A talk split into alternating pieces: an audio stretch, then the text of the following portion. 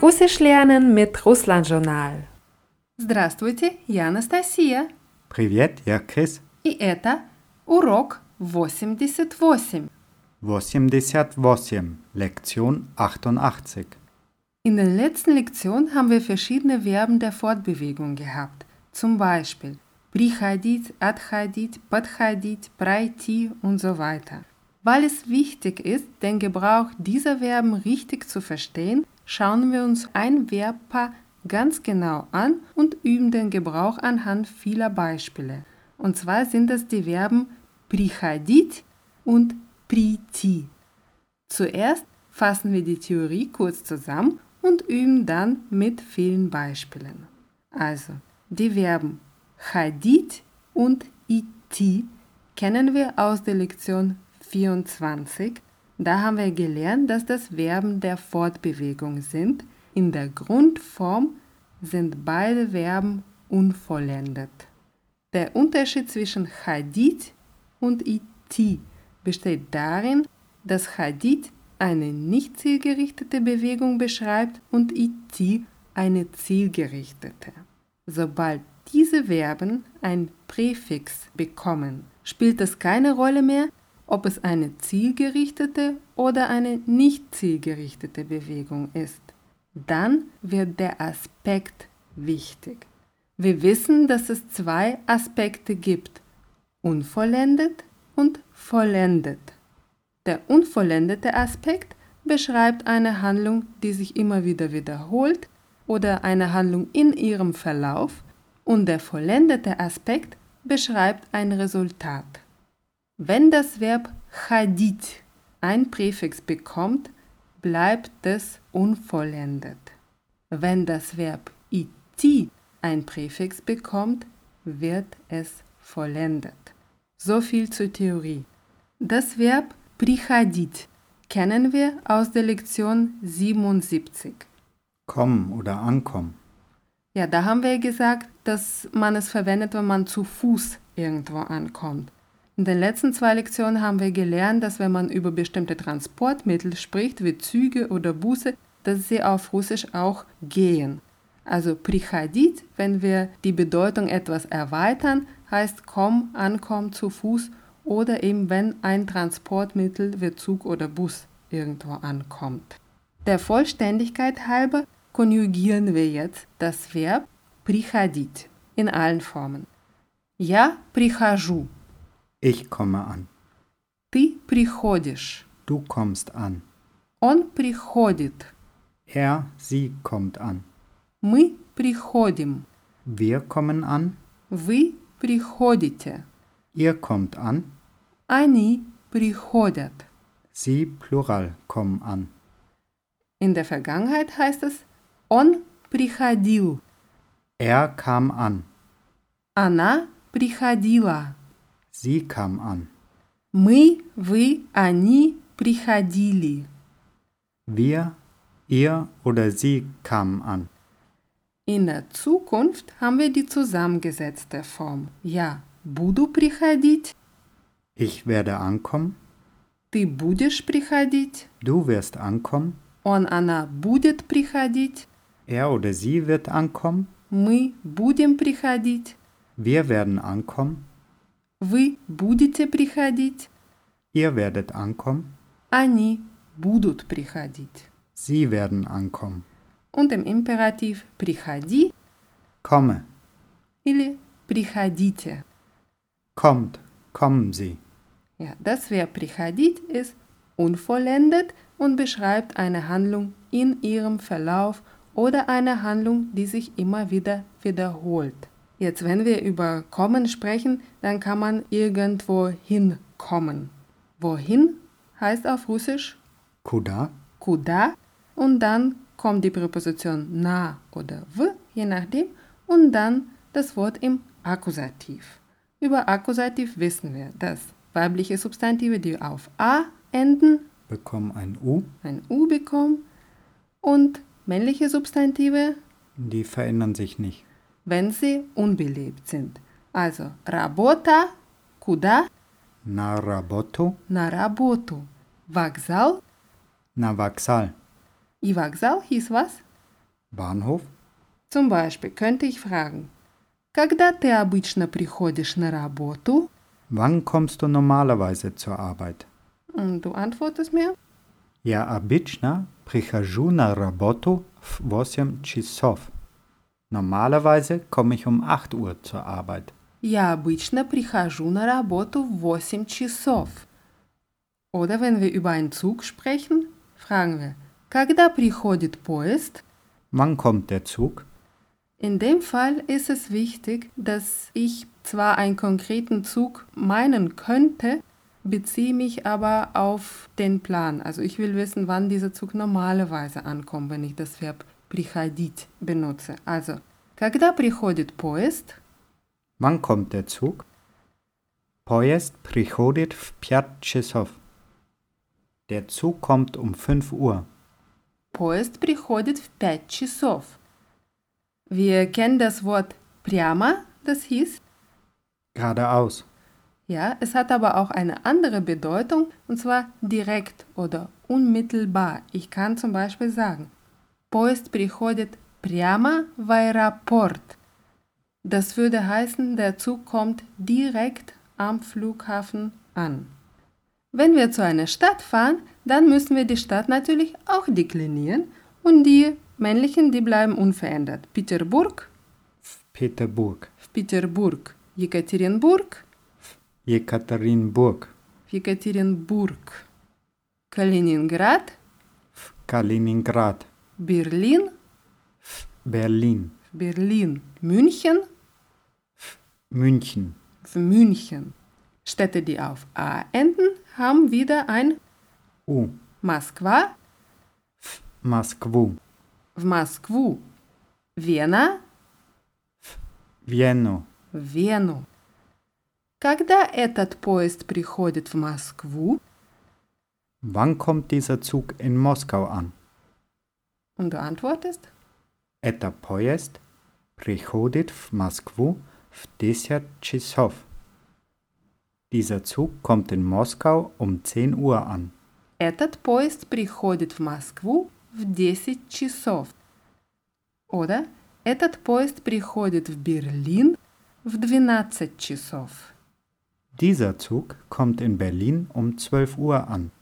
Hier sprechen wir zwar über einen konkreten Zug, benutzen aber das Verb приходить, weil wir davon ausgehen, dass dieser Zug laut Fahrplan immer um eine bestimmte Uhrzeit ankommt. So, man kann irgendwo hinfahren, man kann aber von irgendwoher kommen. Woher oder von wo heißt auf Russisch Откуда? откуда. Dann kommt die Präposition из oder es und dann das Wort im Genitiv. Also работа С работы. с работы. Was heißt, мой муж обычно приходит с работы в 8 часов. Mein Mann kommt normalerweise um 8 Uhr von der Arbeit. Wenn wir über Städte sprechen, müssen wir die natürlich wieder deklinieren. Peterburg Bekommt ein A, ist Peterburger, из Петербурга. Калининград ist Kaliningrader, из Калининграда. Берлин ist Berliner, из Берлина. Мюнхен ist Münchner. из Münchena. Und die mit A «а» am Ende haben ein I Moskwa ist Moskwi, из Москвы, Вена ist Veni. из Вены.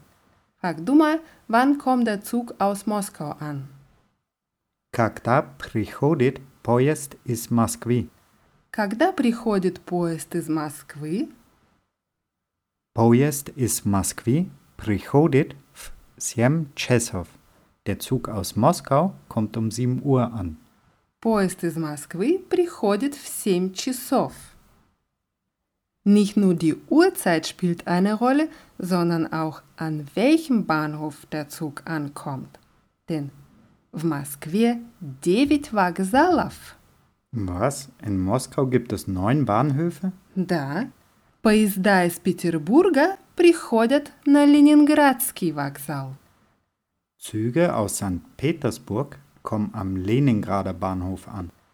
Und um zu fragen, an welchem Bahnhof der Zug ankommt, fragt man на какой вокзал. Nakakoi Vaksal.